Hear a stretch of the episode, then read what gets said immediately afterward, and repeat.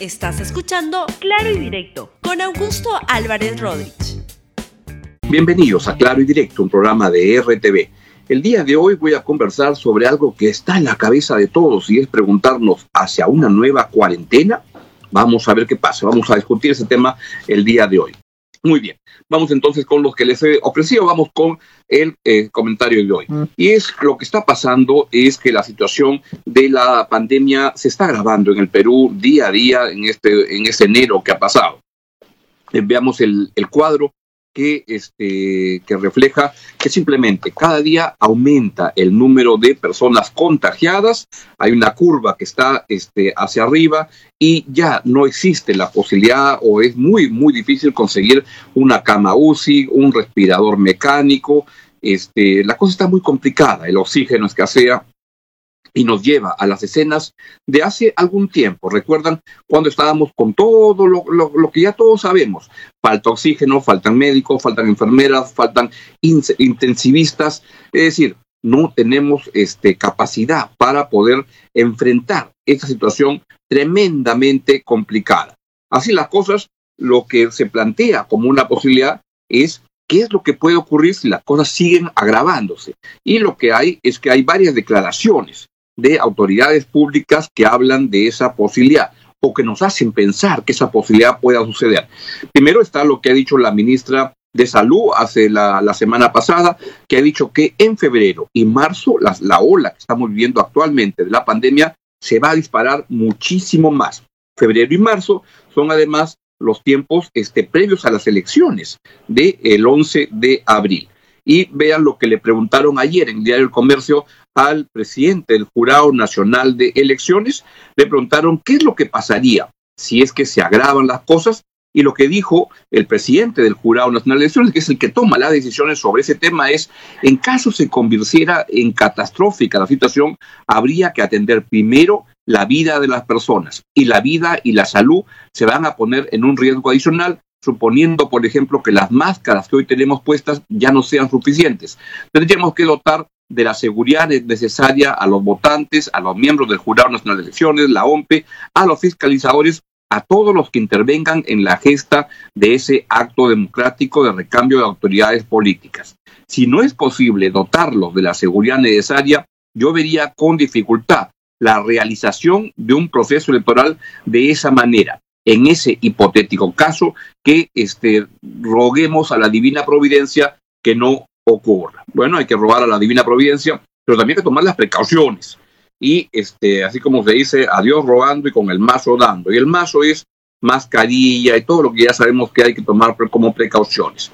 Luego, ayer en el diario La República también se le hizo una entrevista a, al ministro de Economía, Abaldo Mendoza, y él lo que se le preguntó sobre la posibilidad de una nueva cuarentena y dijo, estamos trabajando con todos los escenarios, desde el más terrible hasta el más moderado. Con lo que hemos aprendido, nos parece que en el escenario más probable vamos a actuar selectivamente. Y en algún momento hay que, y si en algún momento hay que activar bonos, esos bonos muy probablemente también serán selectivos. No está en nuestro panorama la probabilidad de una encerrona, de una cuarentena general. Pues es lo que, lo que es lo más probable hasta ahora, pero como dicen, yo no soy, mm, algunos dicen, no soy abogado, pero opino, yo no soy médico, pero veo, huelo cómo van las curvas, las tendencias, y la verdad, no me sorprendería si es que en los días siguientes, esta semana nada más, nos dicen que nos vamos a una, a una mm, a restricciones mayores para la circulación en prevención a que la, la, pandemia se está disparando de una manera tremendamente peligrosa y el riesgo de algún tipo de cuarentena, no general, como dice el ministro de Economía, pero focalizada en algunas regiones, vuelve a cobrar importancia. Por ejemplo, la región Lima, vamos a ver qué es lo que pasa, pero es una de las regiones más complicadas que están ocurriendo en este momento.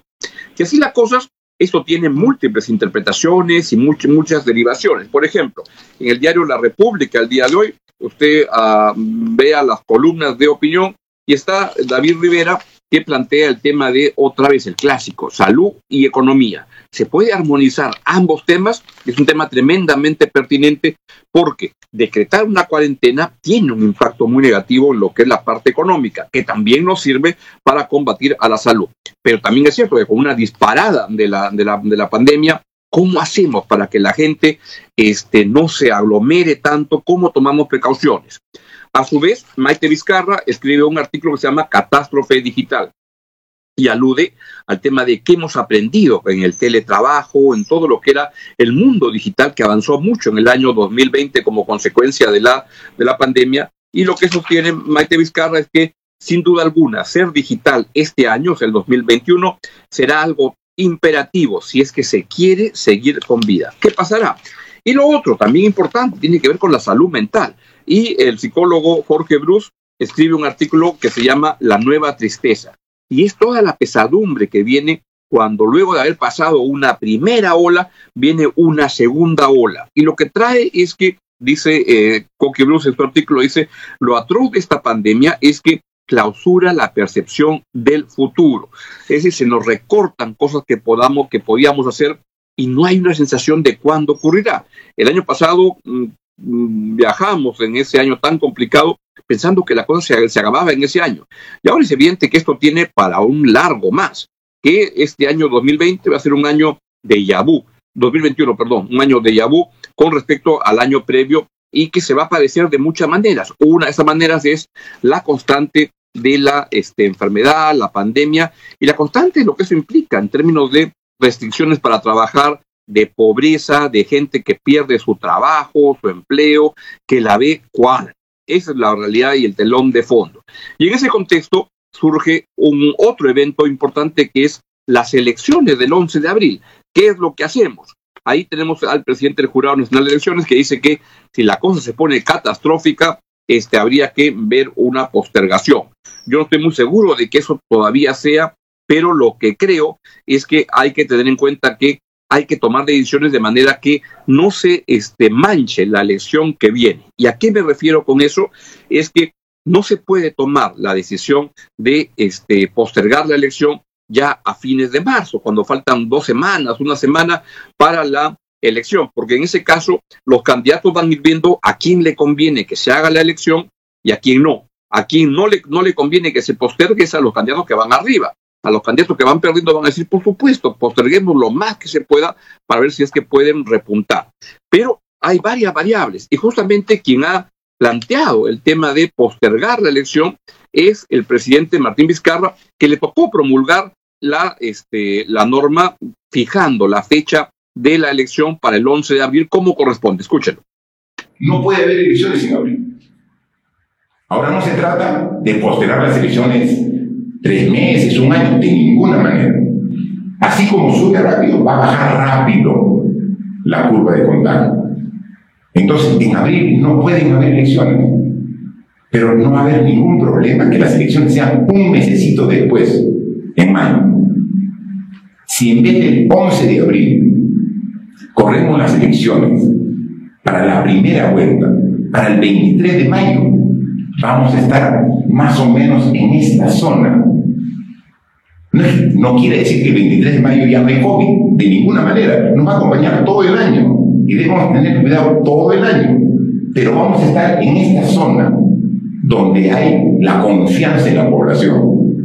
Si queremos cuidar la salud, si queremos fortalecer la democracia para que haya una asistencia masiva, tenemos que correr mes y medio las elecciones.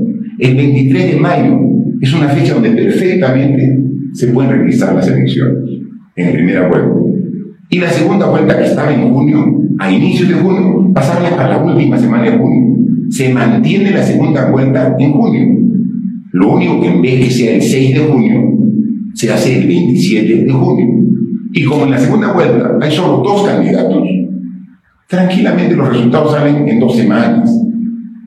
Y de esta forma no cambiamos la fecha del cambio de mando. El nuevo presidente del Perú asume el gobierno el 28 de julio de 2021.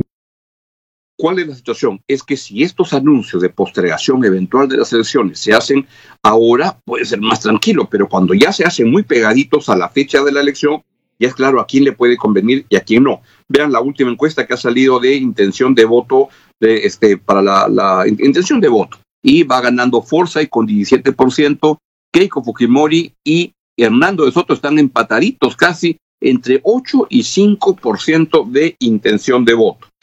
Yo creo que esta decisión ya no se podía tomar este, hacia fines de, de, marzo, pero también es cierto es cómo tomar la decisión este, sobre la, la, eventual este, postergación de la elección si no sabemos cómo va a ir caminando la pandemia. Vivimos en un tiempo de incertidumbre muy grande y es así como tenemos que este, movernos, de acostumbrarnos, y esto impone una serie de limitaciones y problemas que ojalá sepan enfrentarlo desde el sector público peruano en su conjunto.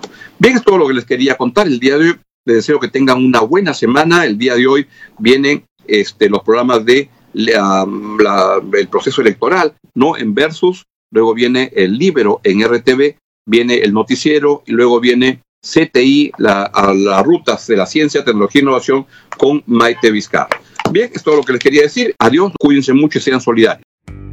Gracias por escuchar Claro y Directo con Augusto Álvarez Rodríguez. Suscríbete para que disfrutes más contenidos.